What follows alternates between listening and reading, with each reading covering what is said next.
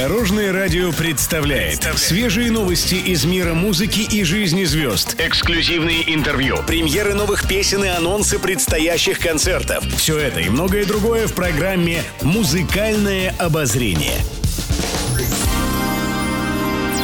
Добрый день. Студии Алена Арсентьева, и это программа «Музыкальное обозрение» на Дорожном радио.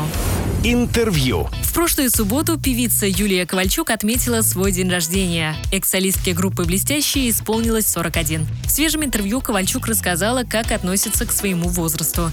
«Я стараюсь каждый год свой проживать наполненно и интересно. Стараюсь не зацикливаться на цифрах. 40 лет когда-то мне казались недосягаемой цифрой, а сейчас кажется абсолютно проходящей», — отметила певица. Она обратилась к девушкам, которые боятся наступления 40. По мнению Юлии, главное – нужно обустроить жизнь правильным образом. Найти хороших друзей и мужчину, с которым можно чувствовать себя комфортно. Это классный возраст, резюмировала Ковальчук.